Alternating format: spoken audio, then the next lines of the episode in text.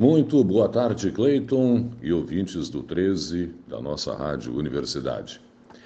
Parafraseando o dito O coração tem razões que a própria razão desconhece, farei uma adaptação dessa frase para um outro campo. A política tem razões que a própria razão desconhece. Somente uma colocação como esta para entendermos o recente encontro entre dois ex-presidentes da República, Lula e Fernando Henrique Cardoso. Durante muitos anos, tucanos e petistas passaram a ideia de que eram diferentes, de que eram adversários. O que eles não diziam é que, no fundo, eram quase iguais. Até existem diferenças entre um e outro.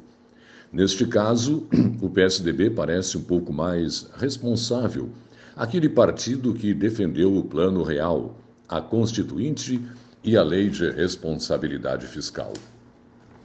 O Partido dos Trabalhadores, ao contrário, é o rebelde, aquele que acredita que poupança é coisa de burguês careta e que o controle do gasto público é um devaneio de gente que se preocupa demais com o cheque especial. Fora isso, o PT e o PSDB são dois representantes da social-democracia, um deles um pouco mais à esquerda do que o outro. A foto publicada na semana passada de Fernando Henrique Cardoso e Lula juntos mostra muito bem como funciona a política brasileira.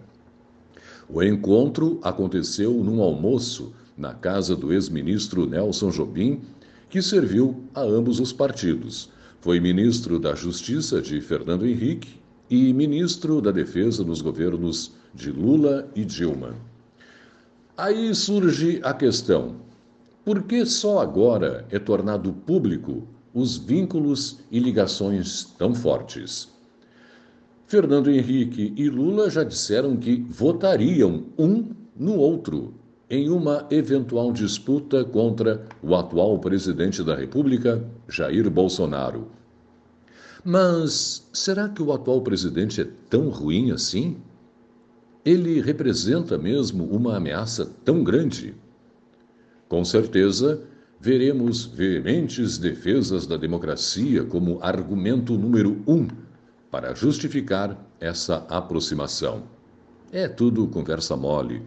Na verdade, essa dupla, Fernando Henrique e Lula, está preocupada mesmo com a quebra de uma hegemonia de poder, de uma alternância que só foi interrompida porque o Partido dos Trabalhadores foi mais eficiente nas doses de populismo, conseguindo emplacar Dilma Rousseff como presidente após oito anos de lulismo.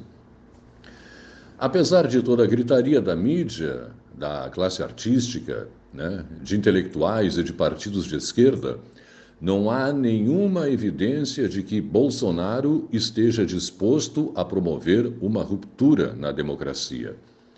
Após dois anos e meio de governo, não houve movimentação concreta para o fechamento do Congresso ou do Supremo Tribunal Federal.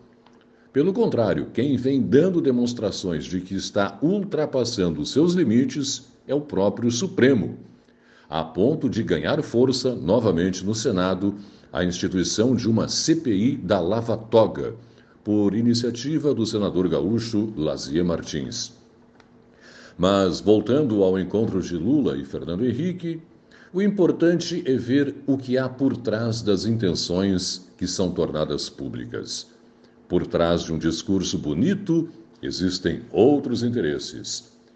E ao vermos a foto de Fernando Henrique e Lula juntos, com a disfarçada intenção de impedir a reeleição do atual presidente, somos obrigados a concluir que a eleição de 2022 ou a campanha para a eleição de 2022 já começou. E concluímos também, como eu disse no início desse comentário, que a política tem razões que a própria razão desconhece. Por hoje era só. Um bom feriado de Corpus Christi. Obrigado pela atenção e até a próxima.